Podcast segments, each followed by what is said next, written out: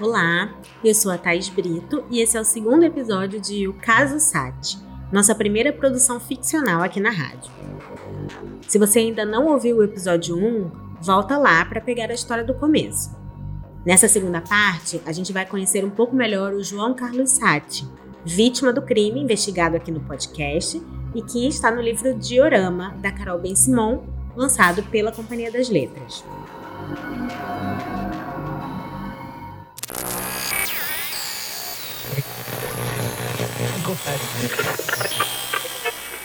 O invejoso quer é ser adorado, mas como não tem qualidades, expõe o que lhe resta, que é a própria mentira de vida.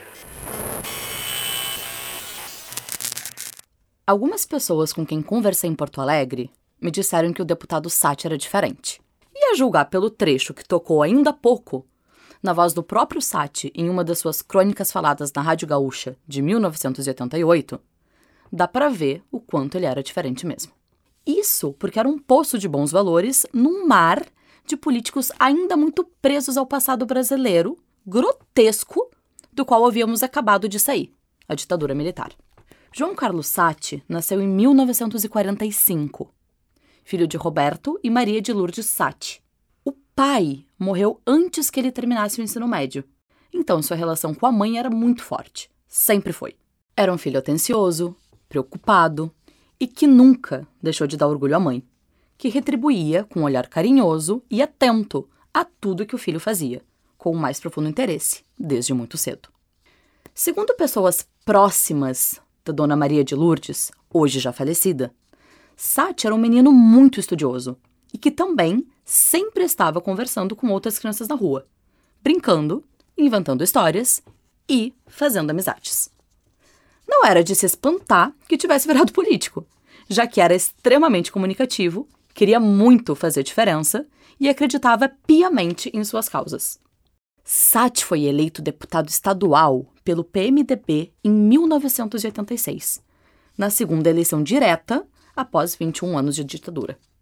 Em 1987, com 42 anos, Sati apresentou na Assembleia Legislativa do Rio Grande do Sul um projeto de lei que barraria a comercialização dos produtos que continham CFCs, os clorofluorcarbonetos, que, segundo pesquisas recentes da época, realizadas por importantes cientistas ambientais no mundo todo, estavam destruindo a camada de ozônio do planeta. A camada de ozônio nada mais é que um lugar na estratosfera do planeta Terra que tem como função proteger os seres vivos daqui dos raios ultravioletas do Sol, que são super nocivos. Basicamente, quanto mais buracos na camada de ozônio, mais expostos estamos a esses raios e mais problemas podemos ter. João Carlos Sati era um resolvedor de problemas com argumentos. Levava esse projeto de lei muito a sério, algo que era sempre trazido à tona por outros parlamentares da Assembleia para encher o saco de Sati. E é daí que vem o pejorativo apelido deputado ozônio, usado por outros parlamentares, sempre em meio a risadas jocosas, mas que às vezes quebrava as paredes da Assembleia e surgia entre gritos e ameaças, na rua ou em telefonemas anônimos dados para sua casa. Imagine só, ser ameaçado por se preocupar com o planeta.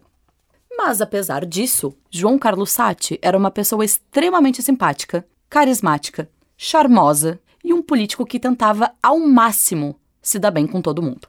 Em uma das minhas visitas aos lugares mais frequentados por Sati em Porto Alegre, especialmente lugares que ele tinha visitado naquela noite em que foi assassinado, eu acabei parando no Vanderbar, próximo da Quintino Bocaiúva. Lá, conversei com um ou dois garçons mais velhos que tinham estado ali desde a época em que o deputado era cliente. E o Sati vinha muito aqui? Vinha, sim, senhora. Ele sentava ali naquela mesa, perto da janela, pedia um schnitzel e bebia chopp quase todo dia. Era muito tranquilo, sem pressa nenhuma de nada. Parecia que nem estava na vida política. E conversava com vocês? Conversava muito. Era muito amigável o Sati. Às vezes até perguntava do time da gente e como estava no Campeonato Brasileiro ou coisa assim. Embora eu soubesse que ele nem ligava muito para futebol. E por que você acha que ele perguntava então? Só porque ele era gente muito boa. Era difícil não gostar do Sati, mesmo com todas as prováveis desavenças políticas que parlamentares conservadores pudessem ter com o progressista. Talvez isso explicasse por que ele se dava tão bem com Raul Matzenbacher, que, mesmo discordando de como o amigo fazia política, celebrava com ele suas vitórias. Segundo depoimentos tanto de Raul quanto de Carmen Matzenbacher, a esposa do deputado, ainda em 1987, em novembro, os dois foram com Sati a Torres, município do Rio Grande do Sul, a cerca de 197 quilômetros da capital, para aproveitar a praia e andar a cavalo. A viagem foi para comemorar que o projeto de lei contra CFCs tinha sido aprovado, graças ao apoio do governador do estado. Raul e Carmen aparentemente estavam presentes em todos os momentos da vida e da carreira de Sati. Ou era assim que todo mundo acreditava na época. Apesar de chamar a atenção das mulheres de Porto Alegre, Sati nunca se casou, mas tinha um filho chamado Fred poucos sabiam na época. Mas o Fred era um filho que Sati tivera com uma mulher que trabalhava na Rádio Gaúcha. E além do filho, os dois não tinham muito em comum.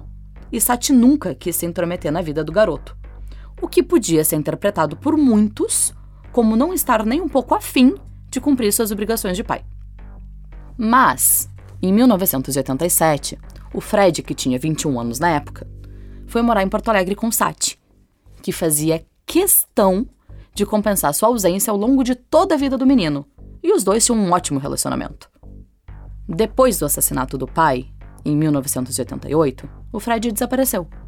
Voltou a morar com a mãe e nunca mais quis nada com o assunto. O que é compreensível. Eu procurei o Fred e perguntei se ele aceitaria conversar comigo para esse podcast, mas ele recusou, e é uma decisão que eu obviamente respeito. Parecia que em 1988, João Carlos Sati tinha uma grande família biológica e também escolhida. Pessoas que ele amava, que se importavam com ele e que eram seu porto seguro numa carreira tão instável. Mas tinha uma pessoa em especial com quem Sati se dava melhor, aos olhos de quem estava de fora: Carmen Matzenbacher.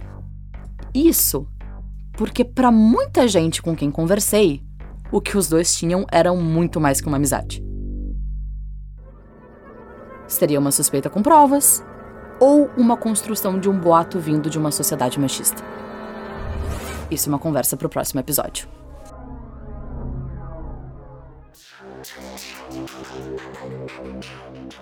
O terceiro e último episódio da série já está disponível se você quiser saber como termina essa história. O caso Sati tem roteiro de Dude Saldanha e narração de Mariane Camponogara, que interpreta Débora. Nesse episódio, a gente agradece demais a participação do Diego Grando, que faz a voz do Sati, e do Ramiro Simões Lopes, a voz do garçom. Se tiver críticas, comentários ou sugestões, é só escrever pra gente em rádio@companhiadasletras.com.br. Até o próximo!